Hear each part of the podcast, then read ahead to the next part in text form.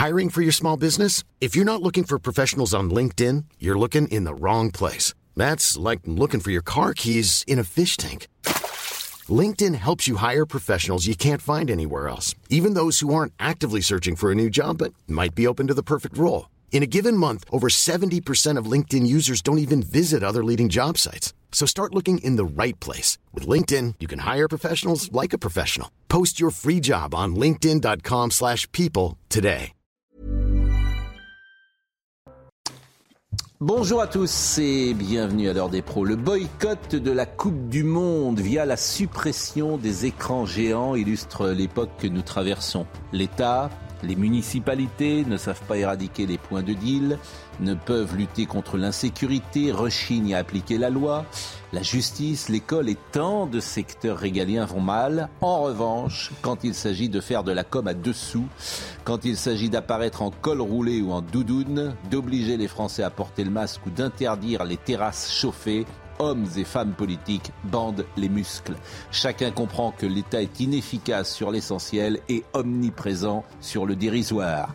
Les maires de Paris, Lille ou Strasbourg suppriment les écrans géants du mondial. Ils s'achèteront un brevet de morale à bon compte. Ils parlent comme bavardes ceux qui nous gouvernent aujourd'hui sans jamais passer à l'action sur les sujets les plus importants. Un buzz chasse l'autre. Hier le char à voile, aujourd'hui le mondial, demain des heures à discuter le sexe des anges. Nous sommes sur le Titanic à la différence que sur le paquebot qui coulait, un quatuor jouait du violon. En France, c'est un orchestre. Audrey Berthaud, il est 9h missile balistique nord-coréen a survolé euh, le nord-est euh, du Japon avant de s'écraser euh, dans l'océan Pacifique. Le dernier tir de missile au-dessus du Japon remonte à 2017. Le gouvernement japonais a demandé à tous les résidents du Nord de rester chez eux et de se mettre à l'abri. Le président sud-coréen promet une réponse ferme. L'Union européenne dénonce une agression injustifiée. À Soissons, dans l'Aisne, un Afghan a été interpellé ce dimanche. Il est soupçonné d'avoir violé à plusieurs reprises une femme de 58 ans. L'agresseur présumé aurait sonné à la porte de la victime, seule chez elle, pour lui demander l'hospitalité. Face à son refus, le suspect est alors rentré de force et l'a violé. Le suspect a été interpellé sur les lieux. Il dispose d'un titre de séjour et aujourd'hui sans domicile fixe. Enfin du football, Marseille joue gros ce soir pour son troisième match de Ligue des Champions. Après deux défaites en deux matchs, l'OM reçoit le Sporting Portugal au Vélodrome. Coup d'envoi à 18h45 sur Canal Plus Foot. Figurez-vous à 9h30 pour parler peut-être de l'Olympique de Marseille. Charlotte, Joseph Massescaron, euh, Monsieur Fenech et Monsieur Dever. On parlera tout à l'heure de cet État qui est, comme je le dis, euh, euh, inefficace sur l'essentiel et omniprésent sur le dérisoire, parce que c'est ça la réalité, bien évidemment. Alors tout le monde monte au crayon, pas, de, pas d'écran géant. La belle affaire. La belle affaire. Beaucoup, beaucoup d'obris pour rien. Oui, mais qui s'occupe des points de deal Voilà. C'est ça que tu attends d'un État et, qu'il regarde ce qui se passe à l'école plutôt que cela. Mais alors là, plutôt qu'apparaître en col roulé à la télévision. Mais peu importe. C'est la définition d'un État faible. Oui. devient fort sur, euh, sur des choses absolument euh, dérisoires. Tout ça, est, tout ça est su, connu et je ne sais jusqu'où ça ira. En revanche, je voudrais qu'on parle de M. Bayou ce matin, parce que ça, c'est formidable. M. Bayou a dit à un entretien au Monde, c'est vraiment un tout chaud, si j'ose dire, c'est sorti dans le monde numérique il y a quelques instants. Il ne faut pas confondre féminisme et macartisme a dit Julien Bayou, ce qui est tout à fait étonnant. Bon, je rappelle quand même, parce que les plus jeunes peut-être ne savent pas ce qu'est le macartisme, euh, c'est une période de l'histoire américaine connue également sous le nom de peur rouge et qualifiée fréquemment de chasse aux sorcières. Il désigne la politique anticommuniste mise en place aux États-Unis par le sénateur républicain Joseph McCarthy au début des années 50. Je le dis parce que manifestement, les plus jeunes euh, ne savent pas forcément euh, ce que c'est. Alors, dans le monde, à la question posée par le monde, vous accusez Sandrine Rousseau, Bayou répond, elle est allée trop loin et tout le monde le mesure. Pour moi, il ne faut pas confondre féminisme et McCarthyisme. Féminisme, oui, évidemment, toujours. Le McCarthyisme est un tout autre sujet, c'est dire j'ai des listes d'hommes.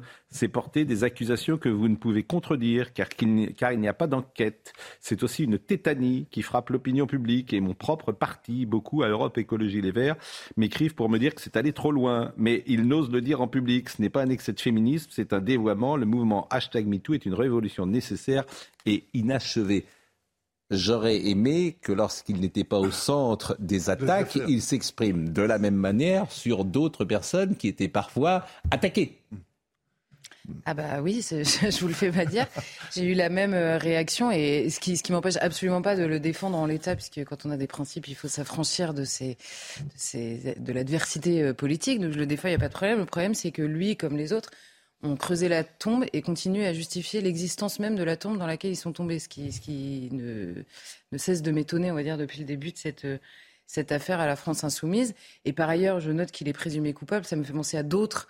Euh, on parle souvent euh, de, la police ici et la France insoumise et euh, les, amis de la France insoumise en parlent aussi énormément. Et il serait bien que cette notion de présumé coupable tienne pour tout le monde.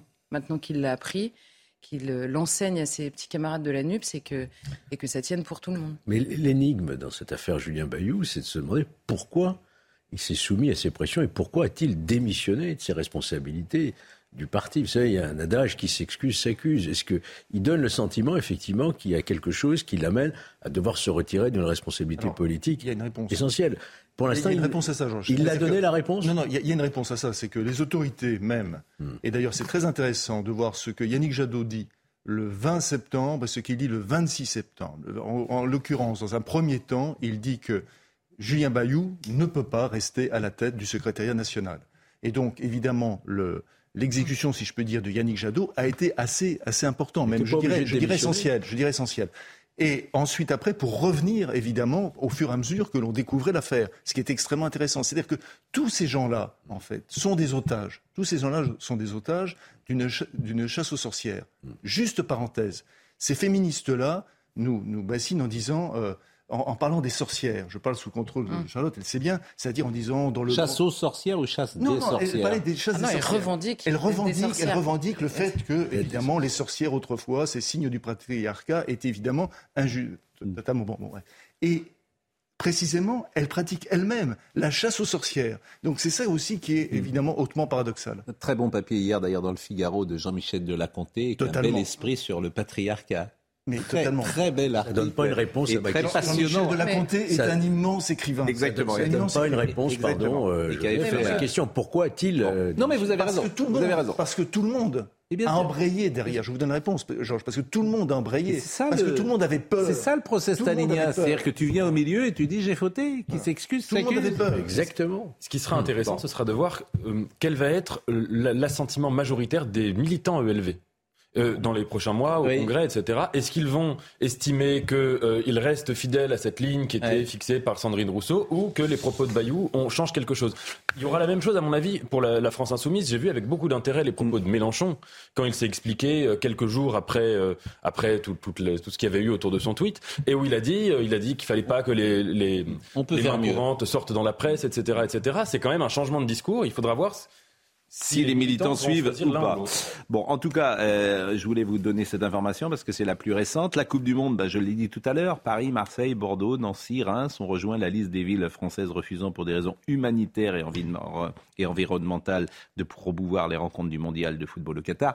Anne Hidalgo a pris cette décision. J'imagine qu'elle n'ira plus au Parc des Princes puisqu'il faut lui rappeler que le Paris Saint-Germain euh, est dirigé par le Qatar. Mais bon, ça aussi, ça fait partie de l'hypocrisie de ceux qui nous gouvernent. La grande hypocrisie, c'est que, que n'ont-ils réagi il y a dix, il y a, il ans? Ils se sont rendus compte, pardon Pascal, mais en, 2012, enfin, hmm. que n'ont-ils réagi avant? Que n'ont-ils réagi avant? Alors c'est vrai que à l'époque, je crois que le président, c'était un certain François Hollande. Non, en 2008, euh, quand euh, ça a été... Après, François Hollande aurait pu très bien, mais c'est en 2010 que... entendu. En 2010. On, ne les a pas entendus à cette époque. C'était pas François Hollande qui était président de la République. en 2010. Je suis d'accord, mais on ne les a pas entendus. Mais je suis d'accord. Je suis d'accord avec vous. Bon, la, la compétition démarre le 20 novembre, elle se termine le 18 euh, décembre. Bon, chacun. Euh, à bon compte, ce sont des brevets de morale. Moi, ça me fatigue. C'est pas ça d'ailleurs tant qui me fatigue. C'est qui me fatigue, c'est qu'ils ne fassent rien à côté. En fait, ils sont incapables euh, d'arrêter des points de deal en France que ce soit les municipalités, l'État, État incapable, incapable, incapable de faire respecter euh, ce qu'on appelait jadis la laïcité à l'école, incapable euh, d'avoir une justice qui prenne des bonnes décisions et qui ne soit pas euh, à, la traîne en permanence sur. après, c'est les policiers d'ailleurs qui disent ça très souvent, la réponse pénale est faible. Bon. Et en revanche, pour les choses dérisoires, on a vu pendant le Covid, l'État est présent. J'en ai De toute façon, c'est comme tout le monde d'ailleurs. d'épée dans l'eau parce que des fan zones en plein hiver. Oui, en plus. Ouais, ça, des, des fan zones. euh, mais vous avez, vous, vous avez raison. Vous avez raison. Je suis, suis d'accord avec vous, mais il y a quand même, il y a quand même une chose, c'est que s'ils n'avaient pas fait ça, oui. il y aurait eu une contradiction massive entre leur discours de sobriété oui. et le fait de laisser le feu vert euh, à cette Coupe du Monde. Mais faut, on les aurait accusés de contradiction. Mais, euh... mais faut un poil d'intelligence. Qu'est-ce que ça coûte un écran géant par rapport à la sobriété Tout ça est grotesque. Non, mais de valoriser, de valoriser voilà, cette Coupe du Monde-là. Voilà. Euh, tout en, tout en disant aux gens de, de faire mais des tout, économies. Tout ça n'est que de la com, tout ça est eh bidon. Oui, bien sûr. Bidon. Voilà, et c'est bien le problème du rapport qu'ont les citoyens avec les hommes politiques. C'est bidon. Voilà. Et chacun le comprend. Donc, et chacun en a un petit peu assez.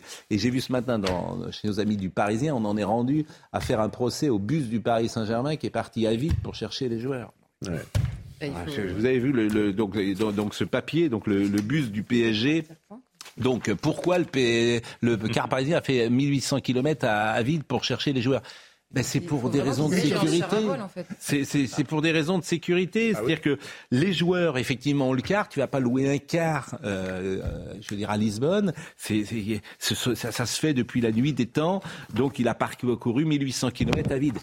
Et alors? Et alors Ça aussi, c'est du macartisme. Hein. Et alors, mmh. tu vas aller chercher les gens Non, mais enfin, je vous assure, c est, c est, on est chez, on est, on est chez Maboul. Hein. Je pense qu'on là, on, on, y va, on y va tout droit. Hein. Je vous dis, on y va tout droit. Puis un jour, vous serez tout seul dans votre voiture, et puis euh, votre épouse, votre compagne partira avec une autre voiture. On dira, vous avez pris deux voitures pour aller à, à Noirmoutier ou à La Baule et de ça. Hop, au piquet. Non, au piquet. Quand on dit le sexe des anges, il faut aussi expliquer ce que ça signifie. Le sexe des anges, c'est parce que, avant la chute de Constantinople, le 29 mai 1453, à 2 h du matin, oui. il y avait, comme, comme, tout le monde le sait, il y avait, euh, plus, plus l'Empire byzantin se rétrécissait pour devenir, à la fin, juste la ville de Constantinople, mm. et plus les querelles étaient des querelles, justement. Byzantines. Euh, oui ce qu'on appelle évidemment des querelles byzantines. C'est des querelles théologiques extrêmement élaborées mmh. et qui ne correspondaient plus au fait que la cité allait tomber. Ben oui, ben on, ben on, en est là. On est, je dis, on est. C'est bon, journée difficile judiciaire à l'Élysée hier. Ah oui, ça. Ah, ça n'a pas été, ça pas été facile. Bon, Alexis. Alors c'est un peu compliqué l'affaire Alexis Colère, euh, puisque lui. C'est après la publication en 2018 de plusieurs articles dans Mediapart sur un éventuel conflit d'intérêts entre ses postes dans la fonction publique et ses liens avec l'armateur italo-suisse méditerranéenne Shipping Company, fondée et dirigée par les cousins de sa mère. À Ponte. Voilà. Et lui, visiblement, a, euh, comment dire, euh, il a un conflit d'intérêts. Il a prouvé sans... des contrats et il n'a pas dit partie que. du conseil de surveillance et sans Oui. déclarer ses Et les juges ont dit que c'était de la prise illégale Ouais. d'intérêt. Bon, le parquet national financier avait ouvert une enquête préliminaire qu'il avait classée sans suite en 2019. Mm. Bon, l'association anticorruption Anticor a obtenu la relance des investigations en juin 2020 et grâce à une plainte avec constitution de partie civile qui permet la plupart du temps la désignation d'un juge d'instruction. Bon, Alexis Collère, un des personnages importants de l'État, mis en examen. Boum. Oui, mais maintenu. Maintenu. Ah bah oui, non, mais ça c'est alors que mais bon euh, sur les ministres aussi, Éric Dupont-Moretti est mis Non, en examen on, depuis on a mis un ans. terme à la fameuse jurisprudence Balladur. Oui. mais bon. Hmm. Et l'autre affaire, c'est, euh, je veux dire. Éric Dupont-Moretti. Et là, visiblement, c'est aussi, moi je le dis depuis deux, trois jours, manifestement, c'est un règlement de compte, Georges Fenech, même Ah. si vous n'êtes pas d'accord. Moi non plus. je- Non, je ne suis pas pas d'accord avec vous. Bon, euh, Éric. Dupont-Moretti, on rappelle euh, quand même que la Cour de justice de la République a ordonné lundi 3 octobre un procès La contre le ministre de la ne Justice, règle pas ses accusé de... Mais elle peut de temps en temps. Elle ne règle pas ses comptes. Vous voulez que je vous cite des exemples?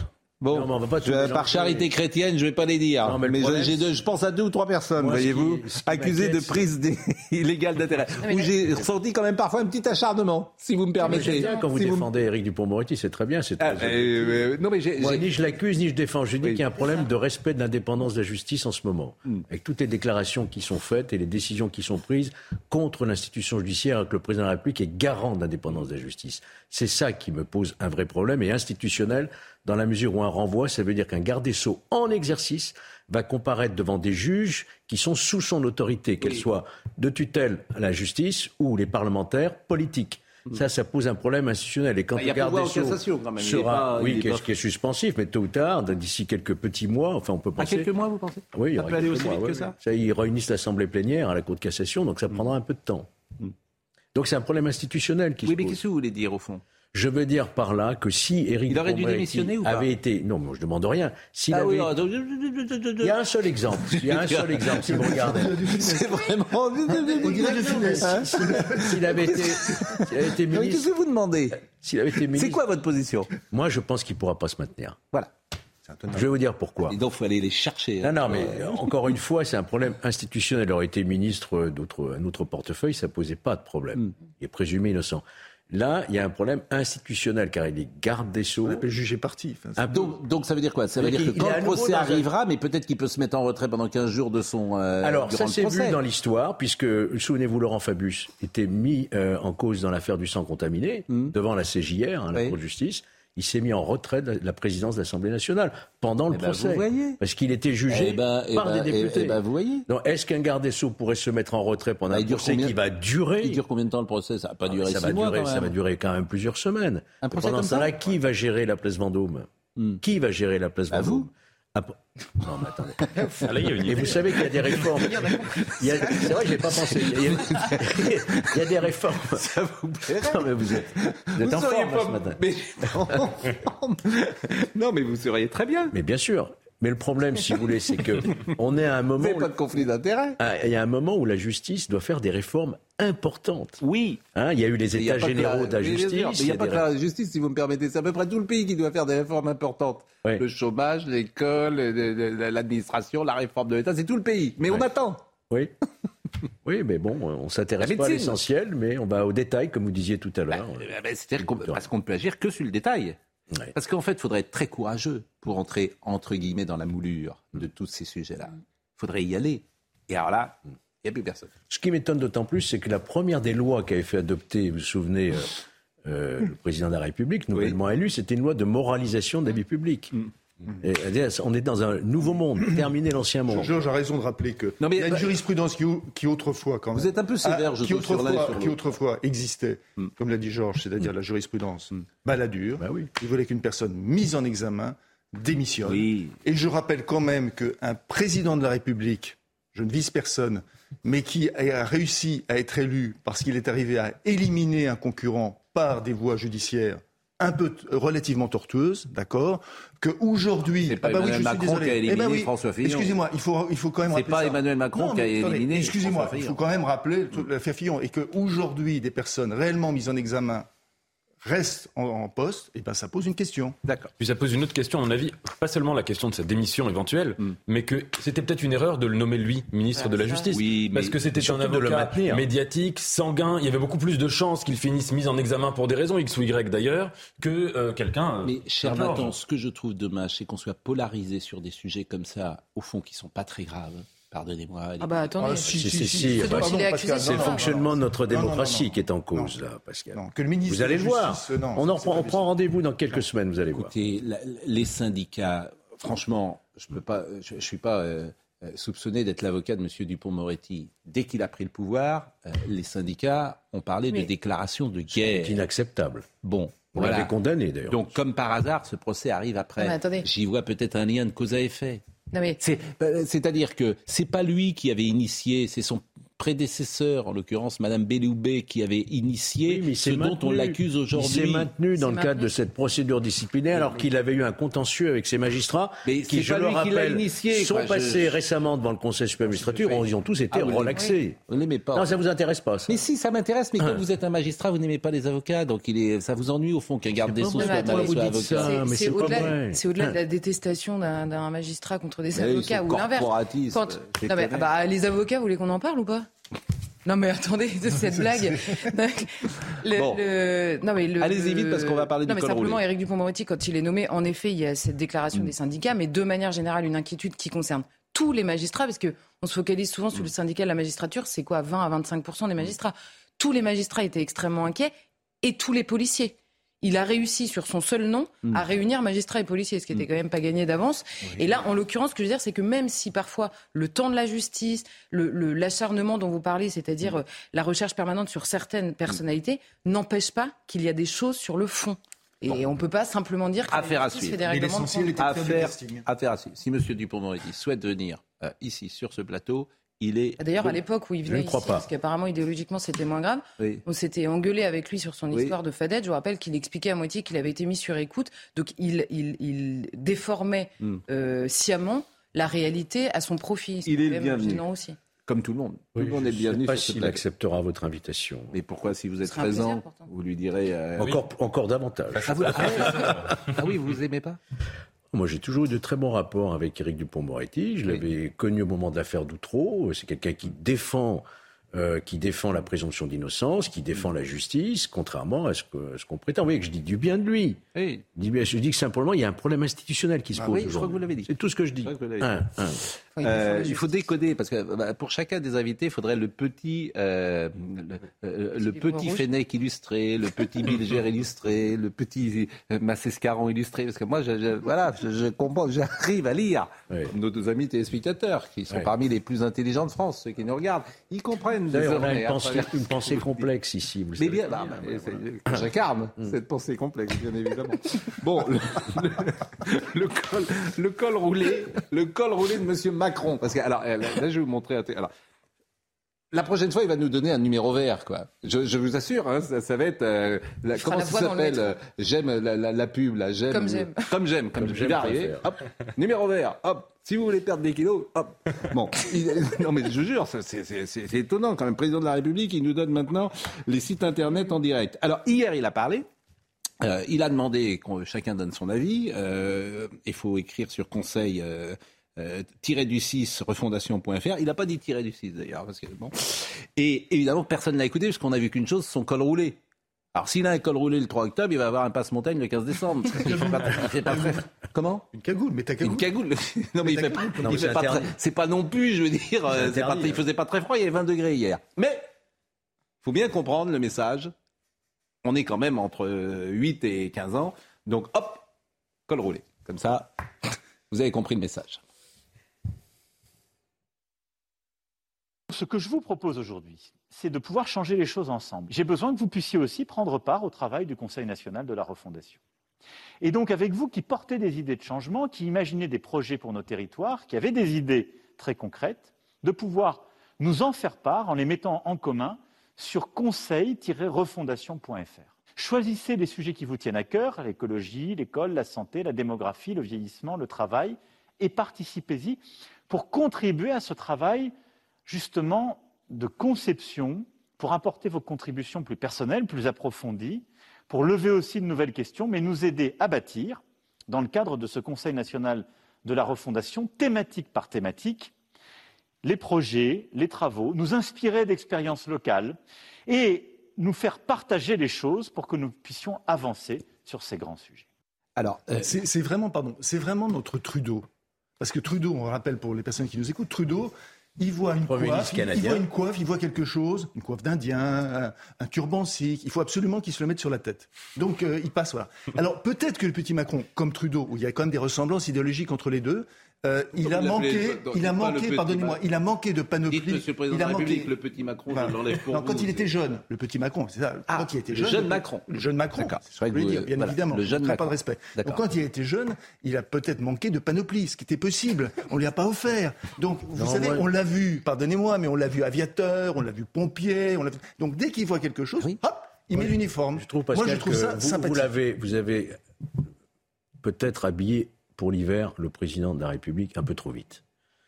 Il appelle au bon sens du peuple.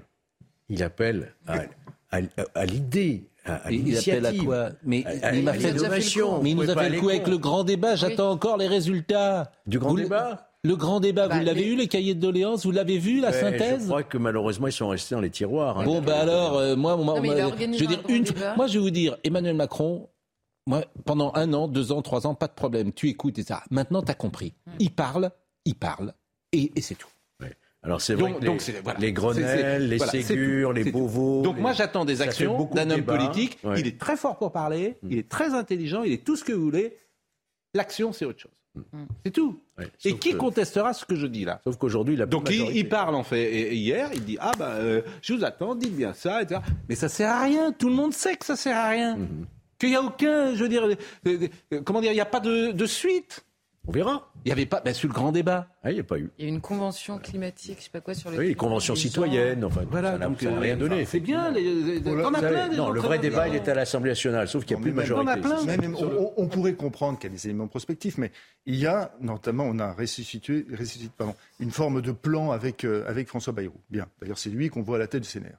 En France, il existe une institution, enfin, évidemment, personne ne se- ne s'y intéresse, qui est le Conseil économique, social et Qui environnemental. ne sert à rien. Qui ne sert à rien. Strictement à rien. Les gens sont c'est supprimer strictement à rien. Si, si, il rédige Je de bons passe. rapports. Il Non, rédige attendez, de très bons passe- rapports. Non, mais je passe très souvent de- devant et je demande par curiosité aux gens qui sont avec moi ce bâtiment, est-ce que vous le connaissez? Personne ne le connaît. C'est le troisième, la troisième chambre de la, Troisième chambre, voilà. la troisième chambre. Et là, Hmm.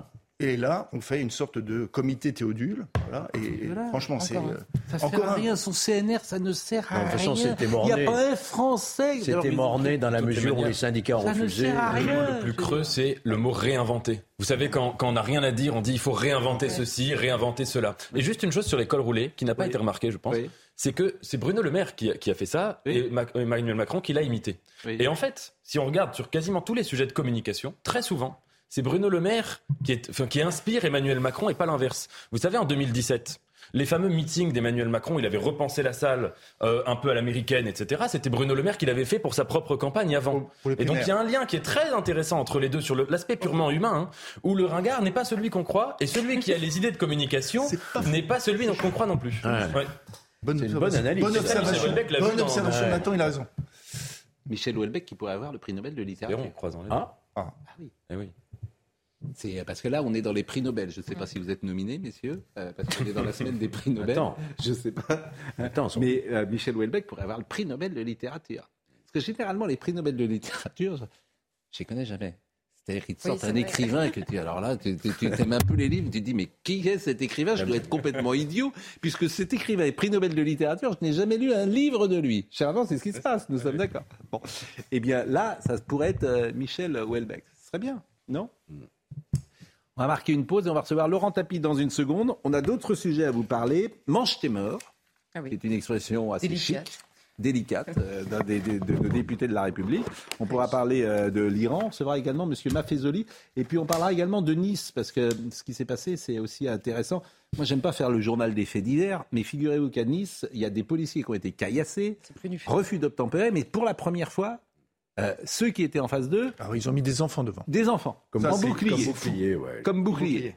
Donc c'est pour ça que je voulais vous en parler euh, ce C'est matin. plus qu'un fait divers, pardon. Ouais. Là, c'est Oui, un c'est un fait de société. Mais la fait de civilisation, même. Ouais, c'est un fait de société, un fait de société plus qu'un fait divers. Mais, hein. cher ami, c'est pourquoi vous ça êtes se là répète pour mettre, pour mettre en perspective ce que euh, maladroitement je faisais et pour euh, nous remettre sur. euh, je vous remercie. D'accord, voilà. Vous êtes bien aujourd'hui. Non, non, mais, non, mais rendons à César. Rendons à César. Je pense que très bientôt, il y aura quelqu'un sur le perron de l'Élysée qui dira est nommé ministre de la Justice, Monsieur Georges Fenech. Ben voilà. Je pense que ça, c'est ça, Oui. votre avenir. Laurent Tapie, dans une seconde. On est en retard, 9h33, Audrey Berthaud. Joe Biden promet plus de sanctions après euh, la répression de manifestations en Iran. Le président américain se dit gravement préoccupé par les informations toujours plus violentes contre des manifestants en Iran, y compris des étudiants et des femmes, et promet que les États-Unis sont aux côtés des femmes iraniennes. La réforme des retraites, les huit syndicats nationaux se sont dit d'accord hier soir pour entrer dans la concertation, concertation que le gouvernement ouvrira demain. Les syndicats ont été très clairs. En cas de recul de l'âge légal de départ à la retraite ou d'allongement de la durée de cotisation, ils prépareront une riposte. Enfin, le champion du monde d'apnée est un Français. Il s'appelle Arnaud Gérald. C'est la deuxième fois qu'il remporte ce titre. Il est descendu à 123 mètres de profondeur avec sa monopalme. Le jeune de 26 ans a plongé pendant 3 minutes et 11 secondes dans les eaux turques de Casse. Il a également battu le record de France. Absolument fascinant. Ce type de record est fascinant. On reçoit Laurent Tapie, on est très content de, de le recevoir. Bonjour à Laurent, merci d'être avec nous. Il y a toujours Bonjour, un peu d'émotion quand on, on vous reçoit parce que effectivement quand on vous regarde, on voit votre père, pardonnez-moi de le dire comme ça, vous êtes euh, évidemment, euh, vous lui ressemblez euh, beaucoup. Euh, je voulais savoir comment vous alliez d'abord et comment vous aviez passé cette première année sans lui, puisque hier on, a, euh, on s'est souvenu qu'il y a un an, euh, Bernard Tapie nous quittait. Bah, la première année est toujours extrêmement difficile. hein. Quand on perd son père, pour n'importe qui, je dirais, à part les gens qui ont des rapports très difficiles avec leur père, mais pour tout le monde, c'est dur. Et je crois que ça l'est encore plus quand c'est quelqu'un d'aussi exceptionnel.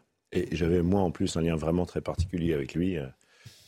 Comme Pascal, vous connaissez notre famille, vous le, vous le savez, j'étais probablement le plus proche, donc ça a été une année très très difficile. Sur le plan financier, c'est compliqué pour la famille Tapi aujourd'hui? Ah non, c'est extrêmement simple, il n'y a plus rien. Donc c'est compliqué à vivre, mais la situation est très simple. En revanche, vous, vous êtes chef d'entreprise. Oui. Vous avez repris une entreprise qui s'appelle Delage. En fait, j'ai repris une marque parce qu'il n'y avait plus d'entreprise. Exactement. Delage qui, euh, effectivement, a fait les grandes heures euh, de l'automobile euh, française. Et mmh. ça, c'est une entreprise qui est plutôt florissante, et même florissante, puisque vous construisez des voitures, des voitures de grand luxe, des voitures de qui sont plus proches de la, de la Formule 1. Donc, à titre personnel, évidemment, euh, euh, vous, ça, euh, l'aventure professionnelle continue. Mais en revanche, le, la succession Bernard Tapie, ce que vous disiez tout à l'heure, il n'y a, il n'y a plus rien. Mais les, comment dire, les, les, les problèmes judiciaires subsistent? Bah, on ne peut pas parler de problème judiciaire puisque c'est une liquidation en fait. Il y a une liquidation personnelle de ma mère, il y a une succession euh, qui n'a rien, qui a encore à espérer, parce que les procédures judiciaires ne sont pas terminées pour autant, notamment auprès de l'Europe. Mais tout ça est très long, tout ça est très compliqué. Et, une fois de plus, je peux émettre qu'un regret, c'est que vous savez avec quelle constance et le CDR, qui dépend de l'État, et euh, la justice se sont opposés à faire un plan de sauvegarde euh, à l'époque des sociétés de mon père, en expliquant que ce n'était pas réaliste, qu'il n'y avait aucune chance, que c'était ridicule. et aujourd'hui, s'il avait été accepté, il aurait été payé. Le seul qu'il a relevé, c'est le canard enchaîné, curieusement, qui nous a jamais fait de cadeau et qui, il y a quelques semaines, quelques jours, a dit Ah, bah Bernard Tapie, en fait, la succession a remboursé l'intégralité des sommes qui avaient été perçues dans le cadre de l'arbitrage. Alors, vous, êtes venu ce matin pour parler de Marseille et de la place si particulière que votre père a encore à Marseille. Mais avant cela, je voulais peut-être euh, vous montrer euh, euh, l'Instagram. Oui, c'était l'Instagram hier de Sophie Tapie. Euh, et c'est pas un hasard si elle a mis euh, cette image et, cette photo de Bernard, de Bernard Tapie, j'ai envie de dire triomphant, au meilleur de sa forme, lorsqu'il avait une quarantaine d'années, dans les années 80, avant qu'il fasse de la politique, mm. et que tout euh, lui souriait. Vous voyez cette image, j'aurais voulu être un artiste.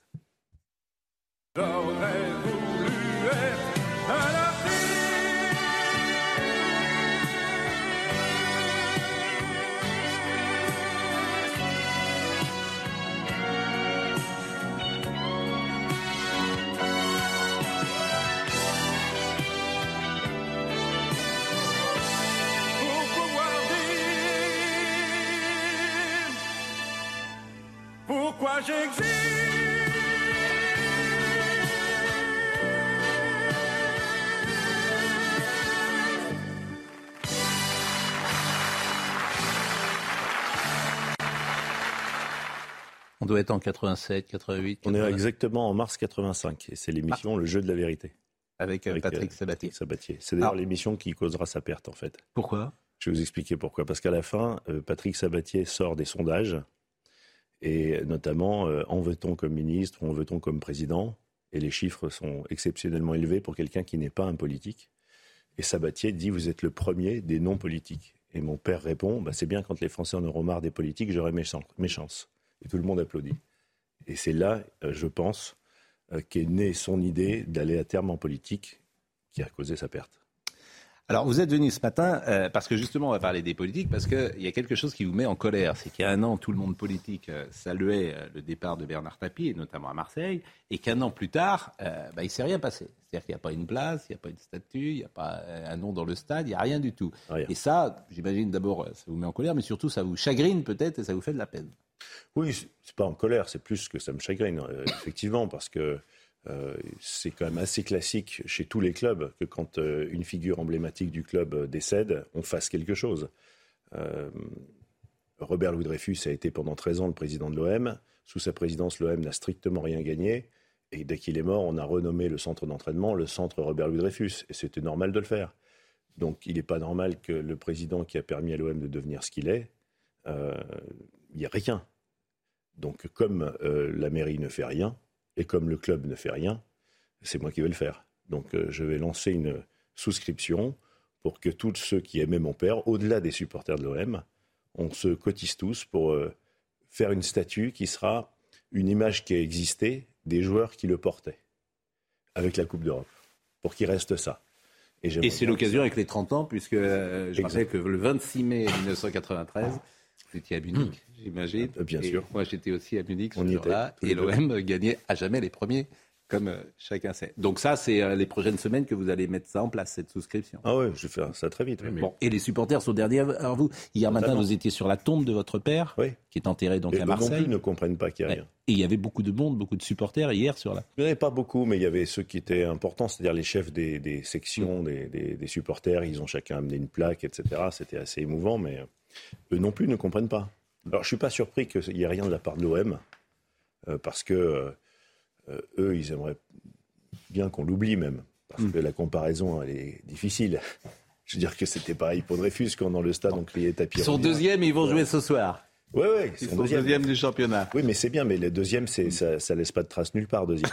Il n'y a, que les, a que les victoires qui laissent une ligne quelque part. Si vous permettez, j'imagine que ce statut, ce sera pour Marseille, la ville de Marseille. Oui. Est-ce que vous avez des autorisations déjà, des discussions avec la municipalité pour savoir où placer cette statue. Exactement, bah, c'est ça que je vais demander à la mairie. Moi, on sait, les supporters et moi, on sait où, et le reste de ma famille aussi, on sait où on aimerait que ce soit. La plus logique des places, c'est que ce soit au stade Vélodrome, pas dans le stade. Mais il y a une esplanade quand on arrive au stade Vélodrome, que tout hmm. le monde connaît, on monte les marches, là il y a une très grande esplanade. Il n'y a rien sur cette esplanade. Il serait logique que là, au centre de cette esplanade, on, mette ce, ce monument. Et d'ailleurs, ça serait bien, comme je disais, qu'il n'y ait pas que mon père dessus, qui est euh, les, joueurs, les joueurs euh, emblématiques de l'époque, de cette victoire-là, parce que si on chante à jamais les premiers, c'est parce que ce sont ces joueurs-là, Basile Boli, De Sailly, Fabien Barthez, Didier Deschamps, Franck Sauzet, euh, pour ne citer que cela, Eric Dimeco, bien sûr. il mérite, je pense, dans le cœur Il me semble, il me semble, ce qui est vrai pour tous les stades d'ailleurs. Lorsque Francis Borrelli est décédé à Paris, il y a une tribune qui s'appelle Francis Borrelli. On souscrira, hein, Pascal. Comment? Souscrit. Hein. C'est bien, mais, bien sûr, mais bon, il faut encourager cette. Euh, bien sûr que Tapi nous manque, moins qu'à vous, évidemment, Laurent, moins qu'à votre famille, mais c'était un personnage euh, de notre qui aura marqué fortement euh, nos vies et durant toutes ces années. Et c'est pourquoi c'était intéressant de vous écouter ce matin. Alors l'actualité, elle est multiple. Je disais tout à l'heure, elle est multiple et parfois dérisoire parce qu'on est là à parler de choses qui n'en valent peut-être pas la peine. Mange tes morts. Est-ce que je dois parler de, de mange tes morts? On en est là en France. Euh, euh, mange tes morts, d'abord, c'est une insulte utilisée dans les langues manouche, yéniche et gitane. Ce que je ne savais pas, l'expression mange tes morts a été popularisée en France lors de la sortie du film Mange tes morts, précisément, de Jean-Charles Hu en 2014. C'est une insulte, une expression forte qui n'a pas d'équivalent dans le monde gadjo. C'est dire à un gitan qu'il n'est pas digne d'être gitan. Et euh, Madame Obono donc, a fait un tweet hier. Bonjour à tous et à toutes. Alors elle se lève, c'est formidable la vie. Elle se lève, elle fait un tweet. Bonjour à tous et à toutes. Sauf aux gens qui instrumentalisent la lutte des femmes en Iran contre l'oppression pour insulter et disqualifier la lutte des femmes en France contre l'oppression. Cela, mangez vos morts. Bon. Qu'est-ce qu'on doit dire? Est-ce qu'on doit en parler, ne pas en parler? Considérer que c'est comme le monsieur qui fait de l'apnée, on est dans les profondeurs bah, il faut en parler. De toute façon, il faut, il faut en parler. Il faut que la présidente de l'Assemblée nationale fasse quelque chose. Elle, ah bon Bah oui, pardonnez-moi. Bah, euh, oui, parce que, c'est l'image de l'Assemblée nationale qui est, elle, cette personne est députée. On ne peut pas aussi en permanence dire qu'il y a euh, des incivilités, qu'il y a une forme de barbarisation, etc., etc. Si l'exemple en haut, parce que cette personne est quand même en haut, elle est députée, je suis désolé, si, en effet, cet exemple qui est donné, à, chaque fois, c'est celui-ci. C'est pas possible. Donc, il faut quand même, je ne sais pas, un rappel au règlement. Enfin, Georges a été parlementaire, c'est mieux que moi, mais la, présidente de l'Assemblée nationale ne peut pas ne pas réagir. Je dis franchement, ça me paraît aberrant. Sauf que ça n'a pas directement lien avec euh, les travaux à l'Assemblée nationale. Non, les travaux non, mais l'image, oui, pour l'image de l'Assemblée, si. pour l'image de l'Assemblée, si. Bah, je pense que ce que vous proposez ne se fera pas parce que ça ne s'est pas bah, passé dans le cadre de l'Assemblée nationale. Voilà. Donc, mais euh, évidemment que ça ne se fera pas. Mais ah bon bah, Vous dites des choses qui ne se passent pas. Vous, proposez des choses qui ne se passent pas. Vous pouvez souhaiter, de même que pour Dupont-Moretti, euh, j'ai souhaité des éléments qui malheureusement n'arriveront pas. Peut-être une réaction forte positive de Jean-Luc Mélenchon. On peut faire une. Ah ben, euh, il y, a pas mal de réactions. Il y a eu Marine Le Pen, la France insoumise. Jusqu'où euh, descendront-ils? Et euh, Rachid Temal, quelle honte sur le fond et, la forme. Moi, ce qui m'ennuie, c'est que c'est une vraie stratégie, en fait. Ah oui, il faut une compétition. Il y a une remarque à faire, je pense, c'est que c'est le symptôme du fait qu'il y a énormément d'hommes de, politiques ou de femmes politiques qui cherchent, en fait, qui passent, je pense, une très grande partie de leur journée à se dire comment je vais pouvoir euh, faire le buzz sur les réseaux sociaux. Et ça se saurait si, pour faire le buzz sur les réseaux sociaux, il fallait publier un contenu qualitatif, intelligent, nuancé, euh, euh, bien écrit, etc. Et donc, c'est une sorte de nivellement par le bas des politiques. Où on ne sait pas si on a affaire à des influenceurs qui font des clashs de bébés ou à des hommes politiques ou des femmes politiques qui argumentent intelligemment. Et si vous voulez, cette porosité, on l'observe partout, surtout chez ceux qui sont dans les oppositions et qui cherchent à se faire, à se faire voir.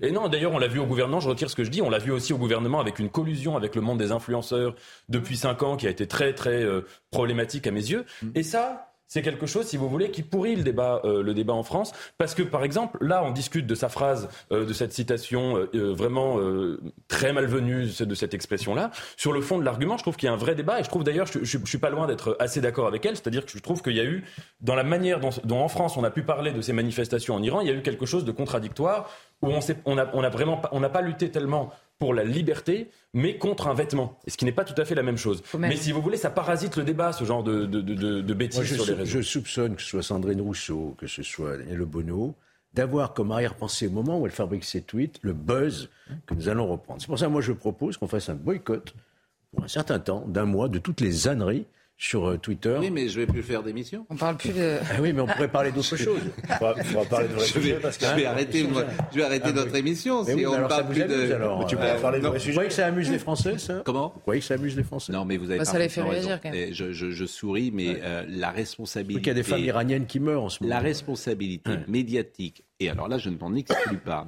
de parler en permanence de minorités actives et de gens qui ne représentent personne pose problème à l'univers médiatique. fait. Ça, oui, je suis d'accord. Mais les journalistes n'ont pas euh, répondu à cette question. je sais pas si. Euh, je, veux bien, mais Il avait d'ailleurs, votre père, il avait euh, des réponses très précises. Moi, il m'appelait sans arrêt pour ça. Il disait, mais t'as fini de parler de conneries, ça, etc. Parle des vrais sujets, invite des chefs d'entreprise, invite de. Bon. Et, et, souvent. Il n'y a pas souvent des chefs d'entreprise, c'est vrai. Mais oui, mais ça, c'est de la faute des chefs d'entreprise. Parce que. Vous les invitez ils, viennent pas Oui, non, mais ils, ils communiquent pas très bien. Mm. très souvent, ils ont autre chose à faire. Mm. Ils, sont, ils, ont les mains dans le cambouis, si j'ose dire. Mm. Ils font du business. Ils sont parfois un peu caricaturaux. Ils savent sont pas très doués en politique parce que justement votre père l'était, mais bien souvent ils avancent comme euh, des bulldozers et leur discours passe pas toujours bien.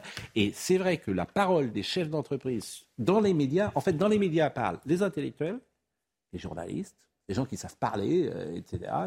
Et ceux qui savent agir, bah, ils agissent. Ils parlent pas. C'est vrai. Donc, euh, c'est toujours la même chose. son métier. Mais voilà. Et, mais vous avez raison. Et ça, c'est une question très souvent. Euh, moi, je me dis, il n'y a pas assez de chefs d'entreprise hmm. sur nos plateaux. Je suis d'accord avec vous. Mais en tout cas, ce, ce qui m'a interpellé de ce oui. Laurent, c'est qu'effectivement, c'est la politique qui a tué, je pourrais dire, votre père. Hmm. Et, il y a peu d'exemples dans l'histoire de la politique française de, chefs, de grands patrons, de grands chefs d'entreprise qui ont à la fois mené des carrières professionnelles et politiques. Moi, j'en vois pas beaucoup. Il y en a un qui est, qui est devenu président des États-Unis. il y en a un qui est devenu Premier ministre italien. En France, c'est une autre culture, attention. exactement. En France, à part des gens comme Dornano, qui a fait une très belle réussite professionnelle. Michel Dornano? Oui, mm. ça a été une très belle réussite. Mais autrement, c'est vrai que dès lors qu'il y a un chef d'entreprise, quelqu'un qui gagne sa vie, qui mm. gagne de l'argent, qui produit des emplois, etc., s'il fait de la politique, on pensera une chose, l'éliminer. Voilà. C'est regrettable, mais c'est pas compatible. Dans notre pays, c'est pas compatible. Bah, ceux qui, le paradoxe, c'est que ceux qui nous dirigent n'ont jamais rien fait. Et on en est là aujourd'hui. Pardonnez-moi de le dire aussi brutalement. Bah, vous verrez, quand, la situation euh, sera irrécupérable, ça finira par être un chef d'entreprise ou quelqu'un dont le métier est de prendre des décisions et d'être mesuré au résultat de ces décisions. Exactement. Qui prendra la France. Charlotte Faudra attendre encore un peu. Sur euh, manger vos morts Oui. Je sais pas, mais j'ai d'abord eu envie de pleurer, hein, concrètement. Voilà. Et comme souvent, quand ils prennent la parole pour ce genre de trucs, non, mais je suis d'accord avec l'histoire du buzz. Je sais pas, je pense qu'il faudrait pousser les gitans à la poursuivre pour appropriation culturelle, comme ça la boucle serait bouclée. histoire d'aller de, au bout de l'absurde. Voilà en tout cas ce qu'on pouvait dire sur ces sujets euh, parfois qui sont euh, picrocolins. Et, hein, Picrocolin. Euh, et, des querelles picrocolines et qui euh, agitent effectivement le Landerneau. Euh, le Landerneau journalistique. là, il y a eu des réactions quand même des députés que je voulais vous montrer. On va les écouter. Je pense que Daniel Obono est à l'image de la NUPES, c'est-à-dire voilà, c'est une violence, c'est euh, de la racaille. En réalité, les, mots qui, sont employés, c'est des mots qui sont employés par la racaille aujourd'hui. Ah, vous savez, moi je fais partie un peu de la vieille génération et je trouve que c'est navrant aujourd'hui qu'on fasse de la politique sur ce genre de support parce qu'automatiquement on recherche la formule choc et finalement je crois qu'on participe on assiste à un appauvrissement du débat politique, que ce soit Facebook ou autre. C'est à mon sens une erreur fondamentale de la politique en ce moment. moi je pense que le langage Jones et les expressions euh, vaut mieux éviter. Moi je fais ça, après elle fait ce qu'elle veut. Parce qu'il y a des gens qui comprennent et il y a des gens qui ne comprennent pas du tout. Donc euh, il y a un langage familier qui existe. Euh, sur Twitter, ça produit un effet qui n'est pas terrible. C'est pas qu'un langage familier, juste une incise. C'est un, langage violent. C'est un langage violent. Et il faut le répéter. C'est ça, c'est ça, en fait, le fond du problème. C'est un langage violent. C'est-à-dire que la NUPES, elle porte une, une violence, une violence d'ailleurs, euh, une violence externe et une violence interne aussi. C'est ça qui est terrible. Mais elle a, fait, elle, a, elle a fait ça sans doute exprès, en sachant que tout le monde allait parler euh, de ça pendant des jours. Si vous voulez, je pense qu'en France, n'importe qui peut décider de faire, d'être commenté dans les médias en permanence. Il suffit juste de raconter n'importe quoi sur Internet. Vous avez des célébrités entières de, de certains influenceurs. Mm. Toutes leurs célébrités reposent exclusivement là-dessus. Ils font n'importe quoi en permanence, de sorte que tout le monde puisse dire oh là là, regardez cette personne fait n'importe quoi. Et ça, si vous voulez, c'est ça, c'est en cela que c'est, c'est une spirale de régression vers, euh, vers l'infini. Je remercie Laurent Tapie d'être passé euh, parmi nous ce, ce, matin. Je ne vais pas demander aux gens d'acheter vos voitures parce qu'elles valent 2 millions d'euros, une de l'âge. Donc tout le monde n'a pas les moyens d'acheter une, voiture à 2 millions d'euros. Mais je me demandais, vous en vendez par exemple une trentaine par an.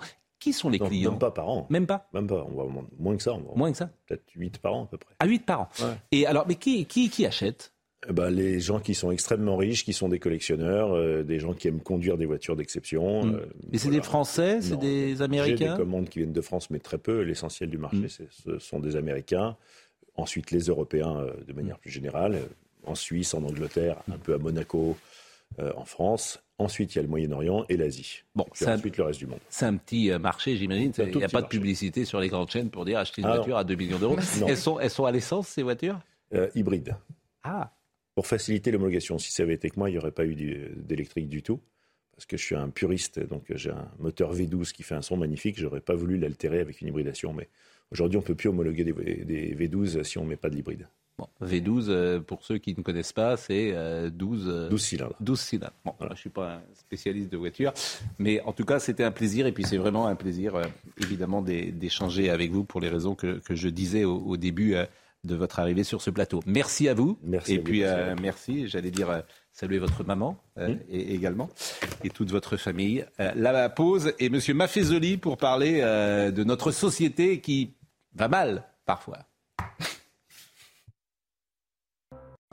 Nous avons rattrapé non pas le temps perdu, mais l'horreur, l'horreur, l'horaire que nous ne maîtrisions pas.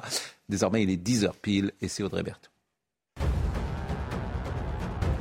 Julien Bayou estime dans un entretien au Monde que Sandrine Rousseau est allée trop loin. Le député euh, a démissionné de la tête d'Europe Écologie Les Verts et s'est mis en retrait de la coprésidence du groupe écologiste à l'Assemblée nationale quelques jours après euh, des accusations de violence psychologique envers une ex-compagne formulée par Sandrine Rousseau, accusation euh, qu'il conteste. Une manifestation de 250 personnes à Nantes hier soir. Ils sont venus scander le slogan Femme, vie, liberté en soutien aux femmes iraniennes devant le château des Ducs de Bretagne. Les manifestants portaient des pancartes également où l'on pouvait lire Nous, Nantais, Nantaises, soutenons nos sœurs iraniennes ou encore Justice en Iran. Enfin, Donald Trump porte plainte contre la chaîne CNN. Il accuse le média de diffamation euh, parce que CNN craint qu'il ne brigue de nouveau la présidence en 2024. Il réclame également 475 millions de dollars en dommages et intérêts à CNN. Et ça, je ne sais pas s'il les aura, mais c'est une bonne manière de gagner de l'argent. Michel Maffezoli. L'intelligence vient d'entrer sur ce plateau. La, haute, culture vient de rejoindre les autres intelligences. que, je, vous parle en latin, cher ami, j'en suis sûr. Vous pourriez pas en parler en latin On peut commencer par Complètement Oui, parfait. Ça, ça serait formidable. Alors, bon, je rappelle que vous êtes professeur émérite à la Sorbonne et membre de l'Institut universitaire de France et vous venez régulièrement de nous voir. Vous venez de publier, republier La force de l'imaginaire contre les bien-pensants. Quel régal, quel régal. Je lis. As-tu remarqué Amis lecteurs, que les analyses de la bien-pensance ressemblent à un récitatif religieux où sont égrenés d'une manière lancinante des lieux communs d'une rare banalité.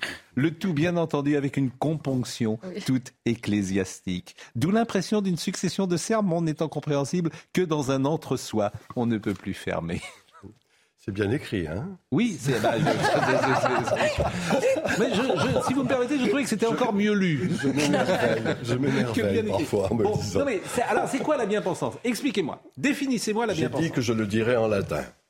Ah Oui, mais là. Lingua tertii imperii, Camperer, ce qui est un classique, qui a- euh, la langue du Troisième Empire, du Troisième Reich.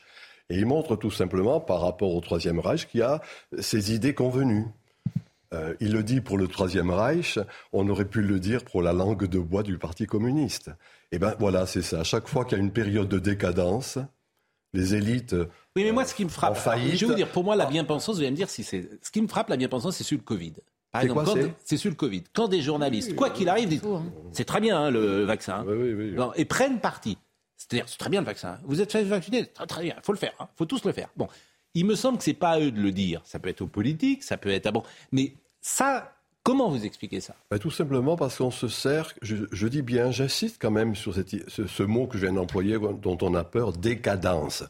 Hein, quelque chose de tombe. Il y a une civilisation qui est en train de tomber actuellement. Et dans les périodes crépusculaires dans lesquelles nous vivons, avant que quelque chose d'autre naisse, on continue à rester sur des mots déphasés, incantation. Hein, les ethnologues nous montrent que quand on incantation, ça veut dire euh, on chante quelque chose dont on n'est pas convaincu. Si je le dis d'une manière imagée, on ne parle jamais autant d'amour que dans un couple qui va se séparer. Voilà. Eh bien, c'est ce qui est en train de se passer actuellement. Vous voyez, on, on chante des choses. Et alors, bien sûr, sur le covidisme, c'est ça n'est un, c'est un cas. L'ukrainisme, un autre. Euh, et puis, on pourrait trouver d'autres C'est quoi l'ukrainisme et de la bien-pensance? Ben, Tout à fait le fait qu'il y a un camp du bien, un camp du mal. Alors que le vrai humanisme, c'est que l'humain, il y a de l'humus. Hein, il n'y a pas le bien et le mal d'un côté. Là, actuellement, concernant l'Ukraine, le mal est d'un côté. Moi, je n'ai pas envie de soutenir pour... euh, pas, pas, euh, c'est lui en même temps qui a agressé. Pardon? C'est lui qui a agressé. euh, Oui, mais bon, moi, sais pas ma compétence. La géopolitique n'est pas de ma compétence. Mais enfin, Non, mais je, je réagis sur ce que vous dites parce que c'est ça qui est intéressant à mon avis. La bien-pensance, c'est signifie par des gens qui répètent en Oui. boucle ce qu'il faut dire sans avoir la compétence. Précisément, c'est ça la bien bien-pensance. bien C'est de se dire. Bon, j'ai écouté globalement, c'est ça qu'il faut penser. Je vais le répéter. Ce que vous disiez sur le Covid, c'est- c'est- c'est-à-dire que tout le monde explique Mais, tout à coup. euh, déjà, les gens pas. enfin, cher ami, c'est toujours à partir de la science. Hein, Mais notre a métier ne- une ne- ne- science avec un S majuscule et qui fait que j'ai la vérité. Le problème, c'est qu'il n'y a pas la vérité. Hein, le syndrome de Ponce-Pilate. Moi, je dis la vérité, qu'est-ce que la vérité? Il y a des vérités plurielles. Et, et le relativisme, c'est la vraie tolérance. C'est-à-dire qu'on relativise les vérités et on met en relation les vérités les unes par rapport aux autres. Or, actuellement, eh bien, c'est pas cela qui est en jeu actuellement. Euh, Quand Aristote, puis-je dire Aristote? Bien sûr. Quand Aristote il vient- il vient- on montre l'a la différence entre la doxa et la philosophie, la doxa c'est l'opinion. Hmm. Oui. Ben, il montre, il dit, il ne s'agit pas de donner des réponses, il faut poser des questions. Hmm. Hein, Carlos ça, il posait bellement des questions. Et actuellement, on ne pose plus des pas la questions. vérité Vous voyez, d'exister. voilà. Oui, parce que et dehors même, de il y a- nous, non seulement ça, mais il y a des questions qui sont interdites. Il y a Oui, des bah choses, oui. euh, Mais on n'a pas le droit de poser certaines Il y a des questions même qui de questions qui est interdite. Il y a des questions qui sont déjà des opinions. Cher ami, c'est l'idée même de question qui est interdite. Ouais. Questionner. Mais- mais On a déjà la réponse, donc il n'y a pas lieu de Je questionner. Ça, c'est tout le propre des périodes que je dis tout à l'heure où prédomine l'inquisition. Alors maintenant, on dira pas inquisition, on dira complotisme, on dira machin short, mort moelleux, enfin des trucs simples finalement. Mais fondamentalement, c'est la même chose. Bon, la bien-pensance, c'est cette rouille de l'esprit qui lentement mais sûrement détruit tout discernement. Voilà qui aboutit à ces verbalismes ronronnants, communs à ces grognons avancés en âge, en cachant derrière quelques adolescents attardés, n'arrivant pas à s'émanciper de leur puberté intellectuelle. Mais est-ce un paradoxe que de dire que ces jeunes vieux, en leur puérali- sénile, illustrent à merveille la post-modernité. Les gens de mon âge, les gens de mon âge, Les vieux, les, boomers qui ont été, à un moment donné, qui défendaient la liberté et qui actuellement interdisent le processus de liberté de pensée. Moi, j'ai un de mes amis, et, ceux dans des lieux amusants. Hein. Par exemple, l'épiscopat se couche actuellement quand euh, le président de la République va imposer ceci ou cela. Je ne rentrerai pas dans le débat. Un de mes amis, par exemple, qui est franc-maçon notoire, eh bien, ça, ça, ça vous intéressera, s'est vu exclu euh, du Grand Orient parce que tout simplement, il avait accepté des émissions ici même face à Zemmour discuter avec Zemmour. Voyez Alors les libres penseurs qui vont critiquer et qui vont empêcher qu'on discute. Mais Nietzsche disait ils ne sont ni libres ni penseurs. c'est une autre chose. Mais enfin. Bon, euh, vous allez rester avec nous. Il y a deux, trois choses que je voulais euh, vous soumettre dans l'actualité. Il y a Nice. Pourquoi Nice? Euh, Parce que, effectivement, je le disais tout à l'heure, il y a eu des policiers qui ont été caillassés. C'est quotidien. Il y a eu des policiers qui ont été pris à partie. On va voir d'ailleurs le tweet de Éric Ciotti, qui est député des Alpes-Maritimes et qui a effectivement euh, rapporté cet événement sur son compte Twitter. Euh, qu'a-t-il dit précisément? Des policiers ont été caillassés dans le quartier des Moulins à Nice, soutien aux policiers euh, blessés, transportés à, l'hôpital. J'appelle à la plus grande fermeté face à ceux qui s'attaquent à nos forces de l'ordre. Mais je voudrais qu'on écoute euh, Laurent Martin de Frémont, qui est le secrétaire départemental de SGP Police. Il va nous décrire l'attaque. Alors évidemment, c'est sa parole. Moi, je n'étais pas vérifié. Ce qu'il dit. Mais il rapporte que ceux qui se sont opposés à la police se sont servis d'enfants comme boucliers ce qui, a priori, serait une première. Écoutons-le chose qui devient de plus en plus fréquente, c'est qu'ils se sont servis, en réalité, euh, me rapporte-t-on, ils se sont servis eh bien, de, euh, d'enfants pour les, les, porter à hauteur d'hommes, précisément pour que nos collègues ne puissent pas se servir de leur flashball, de leur lanceur. Vous savez que quand vous faites l'objet d'une attaque de jet de projectile, en réalité, vous utilisez bien entendu des moyens euh, non létaux pour vous défendre et le, le lanceur fait partie de, de, ces armes intermédiaires. Et évidemment, lorsque vous avez en face de vous des individus qui portent des, des gamins à d'homme, ben forcément, vous ne, vous ne faites pas usage de, votre, lanceur parce que vous savez que vous pouvez évidemment euh, eh euh, euh, éventuellement en attenter à ces, à ces gamins. Donc ça devient très très compliqué. Autre passage que je voulais euh, vous faire écouter, c'est la réponse pénale. Georges Fenech, j'entends ça en permanence. Alors c'est un syndicaliste, bien sûr, il faut peut-être prendre de la distance sur ce qu'il dit, mais tous les policiers que j'entends disent que la réponse pénale n'est jamais à la hauteur. Et ce que je traduis, moi, en disant, si on ne le change pas de logiciel, on a tout essayé en France depuis 40 ans, rien ne marche. Il y a peut-être un moment, il faut changer de logiciel. Hein. Peut-être. On n'a pas le même logiciel, en fait. C'est-à-dire que, ce qui se passe aujourd'hui, euh, Place Vendôme, on y revient puisque dans son discours, Eric Dupond-Moretti a, dit qu'il y a en France 95% de réponses pénales. C'est extraordinaire. Euh, d'après des chiffres qu'on a étudiés d'un peu plus près mm. Avec d'autres magistrats, on se rend compte qu'en réalité, c'est 11% la réponse pénale. Ah Pourquoi 95% Parce qu'on introduit dans la réponse pénale les classements sans suite, par exemple. On a identifié l'auteur, mais bon, ça vaut pas la peine de poursuivre. On classe en opportunité. C'est une réponse pénale. Bien sûr. Euh, et, comment Voilà. un rappel à la loi, c'est une réponse pénale. vous avez parfaitement raison, mais c'est malhonnête de pas. La réponse pénale du rappel à la loi pour le trafiquant d'habitude de drogue dans les quartiers de Nice. Hmm. Euh, un rappel à la loi, c'est jamais pris comme une réponse pénale. Et c'est au contraire pris comme un encouragement à continuer son commerce illicite. Voyez-vous Donc il faut qu'on change de logiciel. Vous avez ah. raison. Euh, écoutons Monsieur euh, Martin de Frémont. Je dirais un discours de passation. Hein. Oui, oui. C'est fini. Monsieur Martin de Frémont. Tant qu'il euh, n'y aura pas de réponse pénale adaptée, tant qu'il n'y aura pas de, de réponse à la hauteur des gestes commis écoutez, ça continuera de donner un sentiment de toute puissance à ces voyous. En réalité, c'est ce qui se passe. Je vais vous dire, un principe devrait s'appliquer. Celui qui s'en prend à un policier devrait être incarcéré. Ça devrait être la règle. Alors je sais bien que la prison reste l'exception, mais enfin, alors on fait quoi? C'est ça la vraie question. On donne des travaux d'intérêt général? C'est ça? C'est ça la réponse pénale? Non, à un moment donné, il faut prendre des décisions fortes pour ne pas se diriger vers la société du chaos. Eh bien moi je suis d'accord avec ce monsieur. C'est ça changer de logiciel. Ça c'est très intéressant ce qu'il dit. Vous vous en prenez à un policier, toute la France est au courant désormais, vous en prenez à un policier physiquement, vous êtes à l'ombre. Voilà. Mais déjà, de manière Oui, vous générale. À l'ombre. Ça s'appelle une peine planchée dans ces cas-là, ça s'appelle une peine pour tout le monde la même chose. Physiquement, vous en prenez. Tu protèges les policiers, tu donnes un signe à la société, puisque rien d'autre marche. Mais il faut le faire aussi pour les pompiers, il faut le faire aussi pour les professeurs, bien d'accord. Pourquoi pas. Alors, après, il y a des échelons, mais pour les policiers, moi, je suis parfaitement euh, d'accord avec Mais T'as pas une volonté politique pénale, de politique pénale, une volonté au plus haut niveau là. Je voudrais, quand même, pas, hein. je voudrais quand même revenir, parce que si, si c'est vrai, le fait que des personnes prennent des enfants en bouclier, c'est pas simplement une première en France, à ma connaissance, c'est une première en Europe. Parce que ça, on voit ça ailleurs, sur d'autres rives, c'est-à-dire ce type de pratique. Voilà. Et Oui. c'est- pas simplement, pour moi, c'est pas simplement un fait divers, c'est pas simplement un fait de société, c'est un fait de civilisation. Monsieur Maffezoli, un de vos thèmes euh, de prédilection ces dernières années, c'est les sociétés qui sont en éruption. Bon. Euh, ici et ailleurs. Alors, ce qui se passe en Iran, par exemple, de violents, de violents incidents se sont produits dans la nuit de dimanche à lundi dans l'université de technologie Sharif à Téhéran. La police anti-émeute a tiré des billes d'acier et des gaz lacrymogènes contre des étudiants qui scandaient femmes, vie, liberté. Bon. Est-ce que ce qui se passe, par exemple, en Iran, ces mouvements-là, vous les mettez sur le même plan que ce qui a pu se passer en France avec des mouvements de type gilet jaune Bien évidemment, vous avez.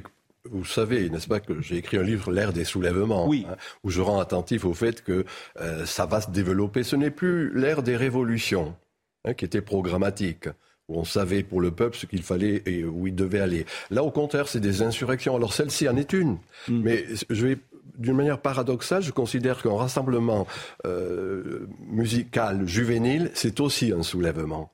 Et vous voyez, il y a des quantités. Si, si, je sais que Ah, ça va tout est soulèvement à ce moment-là. Ben, c'est tout est euh, tout non pas euh, dès le moment où il y a de l'effervescence. Durkheim avait ce mot important, effervescence, c'est-à-dire euh, il y a une structuration de la société qui ne se reconnaît plus dans la verticalité du pouvoir et qui va s'exprimer dans la puissance du bas. Alors ça peut être ce qui se passe en, Iran, il faut y être attentif. C'était les gilets jaunes, ça peut être les convois de la liberté euh, au Canada ou, ou en Europe, euh, les, les soulèvements dont on parle pas en Grèce, au Danemark, en Hollande, en Allemagne.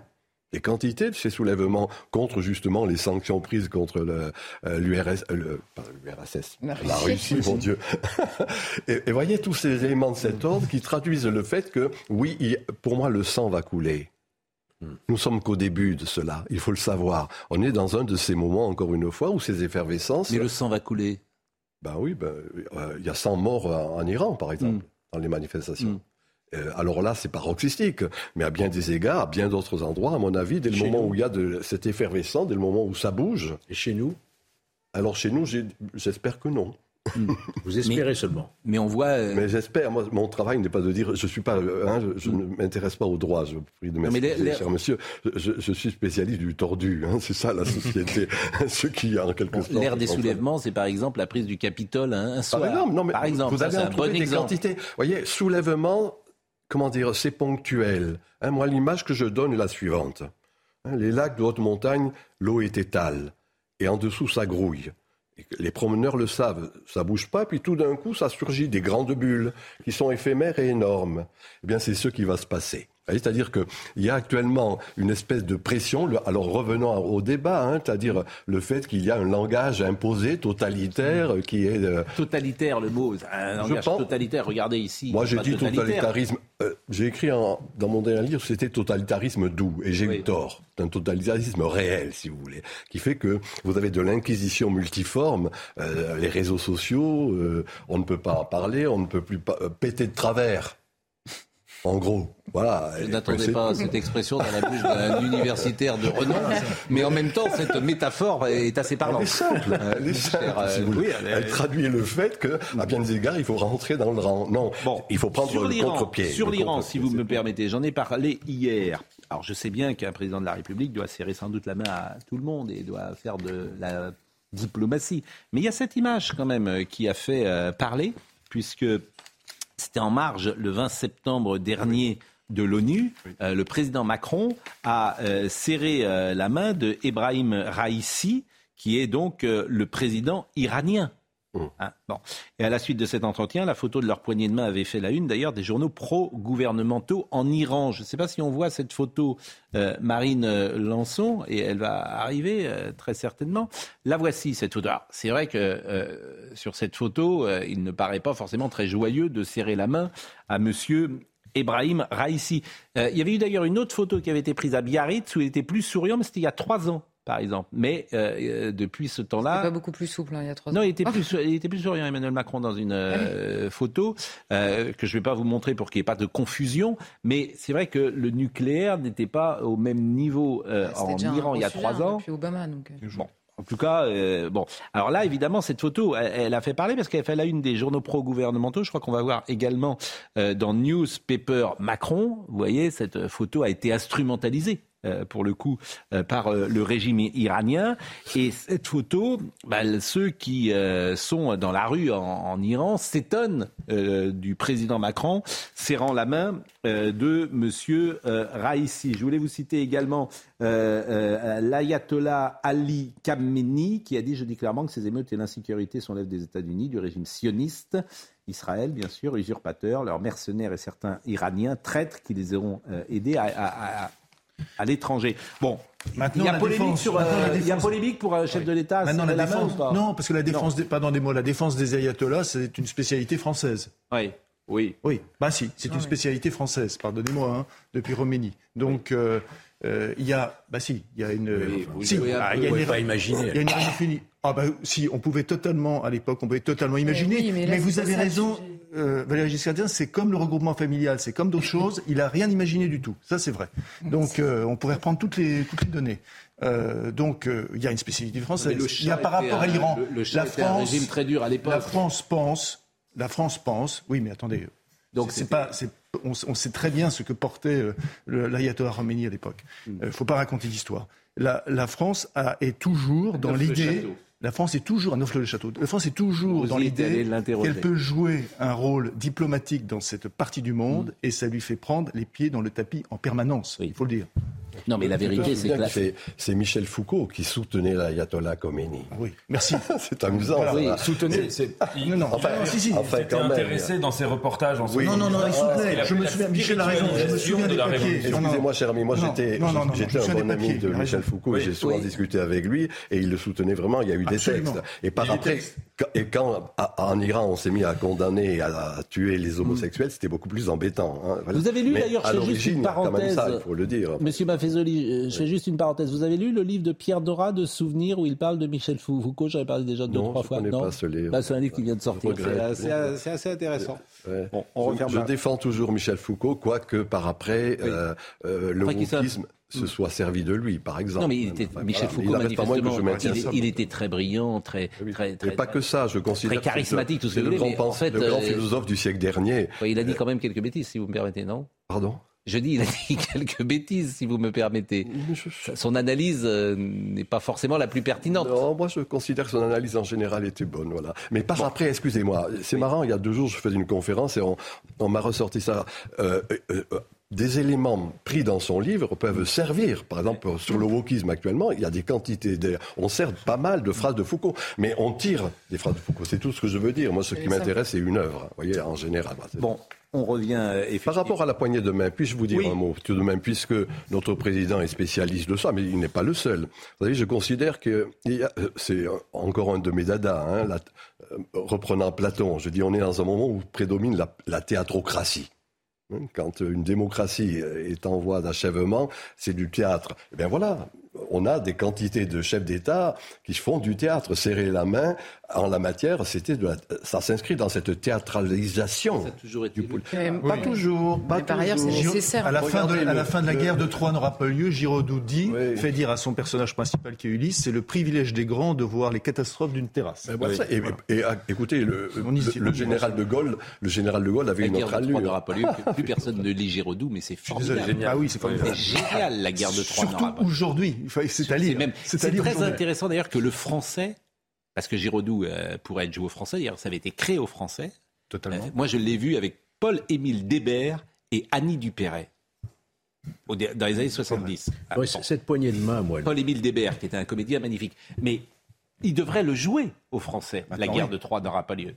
C'est la première phrase de, du- de la pièce. Je te tiens à Paris, Andromaque. Non, ce que je voulais simplement dire rapidement, cette poignée de main, c'est pas ça qui me choque. Il est normal que les chefs d'État dans des sommets internationaux se disent bonjour et se serrent la main.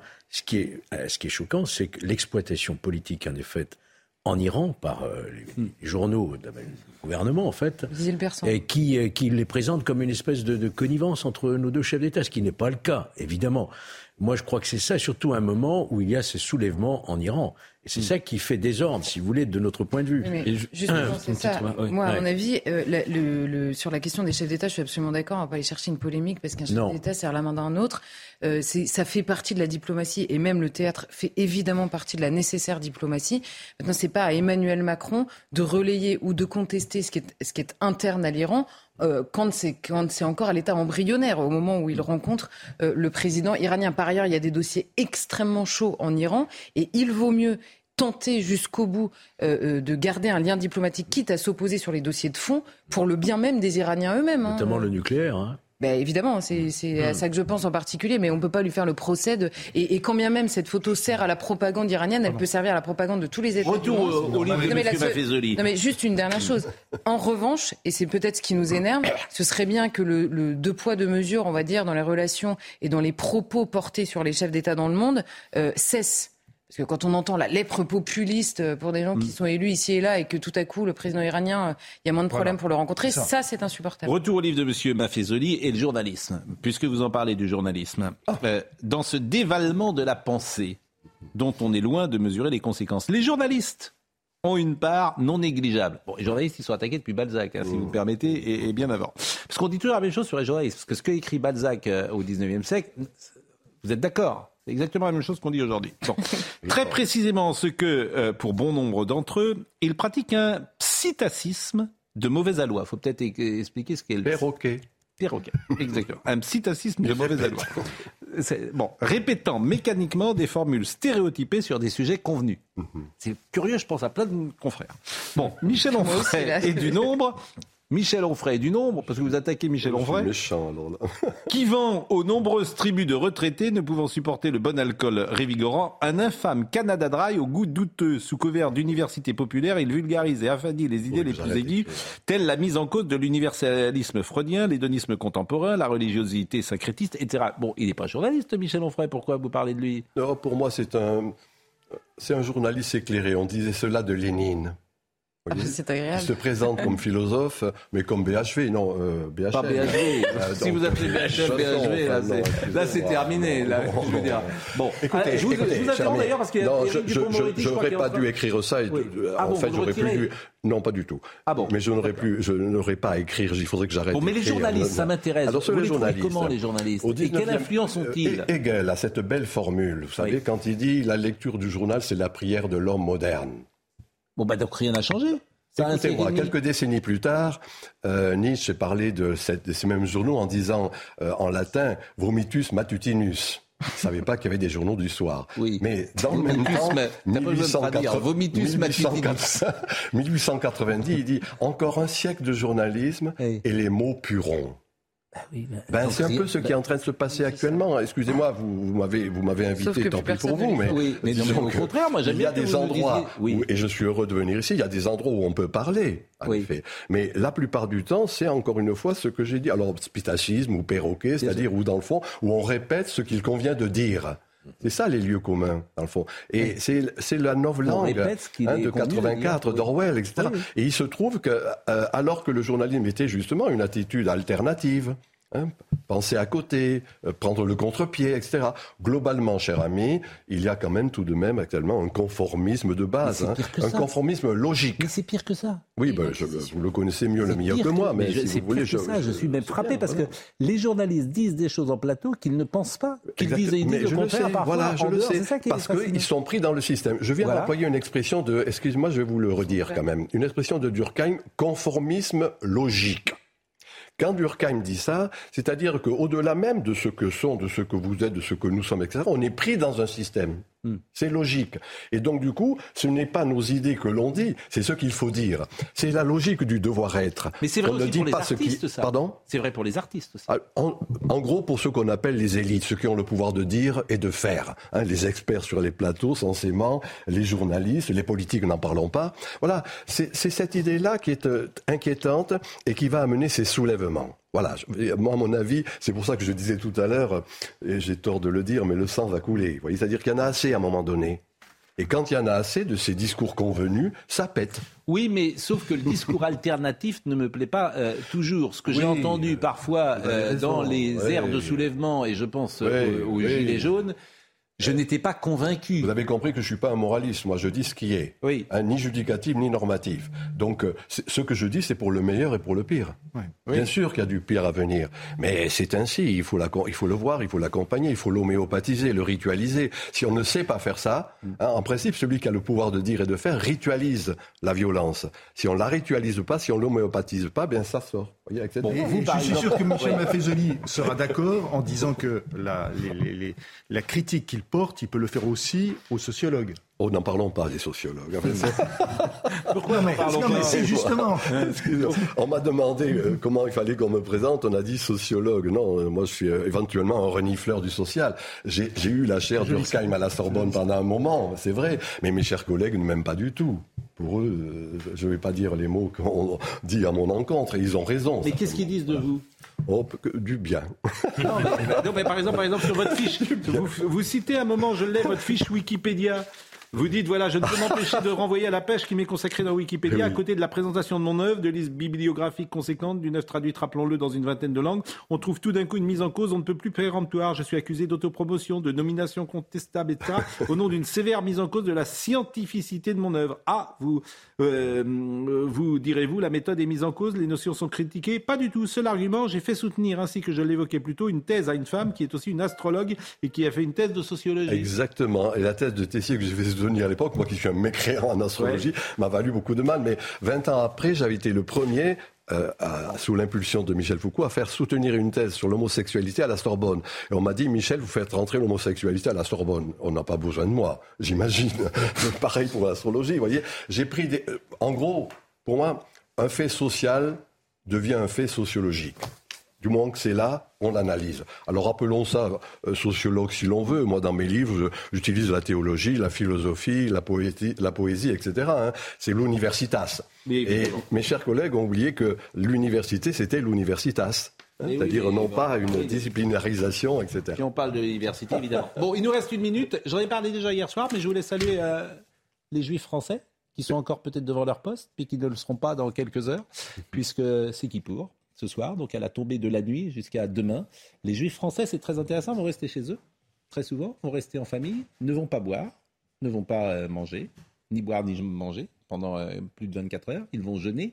Ce qui est intéressant également, c'est qu'ils ne vont pas toucher l'électricité. Donc ils vont mettre en place parfois dans leur maison ou dans leurs appartements euh, les conditions de vivre pendant 24 heures. Donc certains laisseront allumer par exemple la télévision, pourquoi pas. Mais je crois que non, tu n'as pas le droit de regarder la télévision. Mais laisseront allumer quand même quelques lumières dans quelques pièces Hein, pour ne pas être dans le noir, parce que tu n'as pas le droit de. En fait, tu as le droit de ne rien faire pendant 24 heures. Et euh, le grand pardon, évidemment, euh, qui euh, signe Kippour, va s'achever avec le retour à la synagogue qui a lieu en pleine lumière demain soir. Oui. Demain soir. Et puis on pourra penser à la célèbre, à la célèbre séquence de Raymond Betoun dans le Grand Pardon euh, de Alexandre où il dit que tous les Juifs pardonnent, tous sauf un, lui, et qui est venu pour tuer, en l'occurrence, Bernard Giraud. Ça rappelle la nécessité de l'ombre, cher ami. Hein, alors que la lumière est censée prédominer, l'instant obscur fait partir de l'humaine nature. Pour moi, c'est ça. Eh bien, écoutez, euh, vous avez toute votre place parmi nous euh, pour, pour cette intelligence-là, Monsieur Maffezoli. Mais si, mais si, mais si, mais si. Audrey Berthaud, il est à 10h30. you La guerre en Ukraine se poursuit. Les forces ukrainiennes continuent leur avancée vers l'est du pays, boostées par la reprise de la ville stratégique de Liman ce week-end. L'armée ukrainienne maintient la pression sur les Russes. Volodymyr Zelensky a annoncé cette nuit la reprise de 450 localités dans la région de Kharkiv. Des policiers caillassés à Nice en procédant à une arrestation dans le cadre d'une affaire de stupéfiants. Ils ont été pris à partie par une quarantaine d'individus. Les faits ont eu lieu hier soir. Les agresseurs leur ont jeté des pierres et se sont servis d'enfants en guise de bouclier pour empêcher euh, les forces de l'ordre de répliquer. Un des policiers a été transporté à l'hôpital avec une plaie au crâne. Enfin, le ticket de métro parisien va disparaître au profit euh, d'alternatives numériques. Depuis plusieurs années, les stations dans lesquelles... Ah, je suis désolée, je suis désolée de vous l'annoncer. Vous vous rendez compte de ce que vous annoncez à la France entière Mais c'était déjà de plus en plus rare d'acheter des, des Mais moi j'achète des tickets, etc. moi, mais j'en achète Ah, des tickets. pas- Oui, mais ça va disparaître, je suis Mais, alors on entrera comment dans le métro Et bah, grâce à une petite carte euh, numérique qui s'appelle le Pass carte Navigo. euh, Mais non, le pass Navigo, c'est si tu, si tu y vas à l'occasion. Non, mais la si tu vas carte, une fois elle débite la carte. Liberté Plus. virtuelle. Ah, ah, franchement, euh, déjà, il y a le poinçonnaire de Lila avait disparu. Je le sais, sa façon d'être à moi, parfois, vous déplaît. Mais euh, vous allez... Ah, vous avez votre carte, vous. À chaque fois, Quelle démagogie. ça débite. Regarde, ça, c'est... Là, le futur ministre. euh, Quelle démagogie. Le futur ministre Un de la Justice. et- Moi, moi, je suis dans le métro. Voilà le signe caché de ce qu'il veut nous dire. Je le connais. Écoutez, parce que c'est l'anniversaire de Julien Clerc. Mon incertitude par hasard.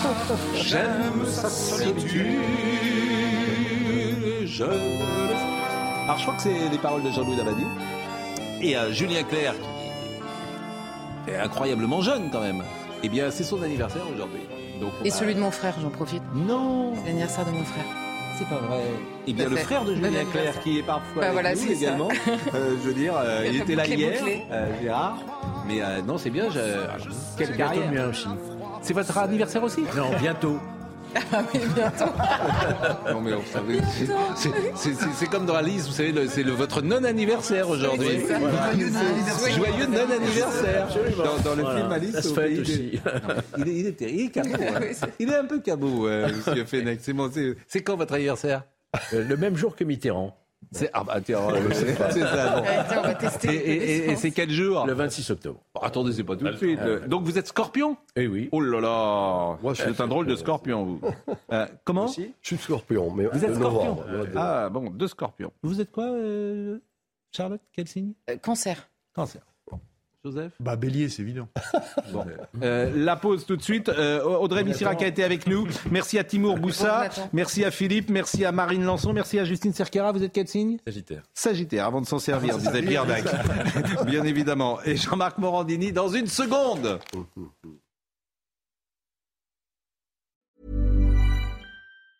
Hi, I'm Daniel, founder of Pretty Litter. Did you know cats tend to hide symptoms of sickness and pain? I learned this the hard way after losing my cat, Gingy. So I created Pretty Litter, a health monitoring litter that helps detect early signs of illness by changing colors, saving you money and potentially your cat's life. Pretty Litter is veterinarian developed, and it's the easiest way to keep tabs on your fur baby's health right at home. Go to prettylitter.com and use code ACAST for 20% off your first order and a free cat toy. Terms and conditions apply. See site for details.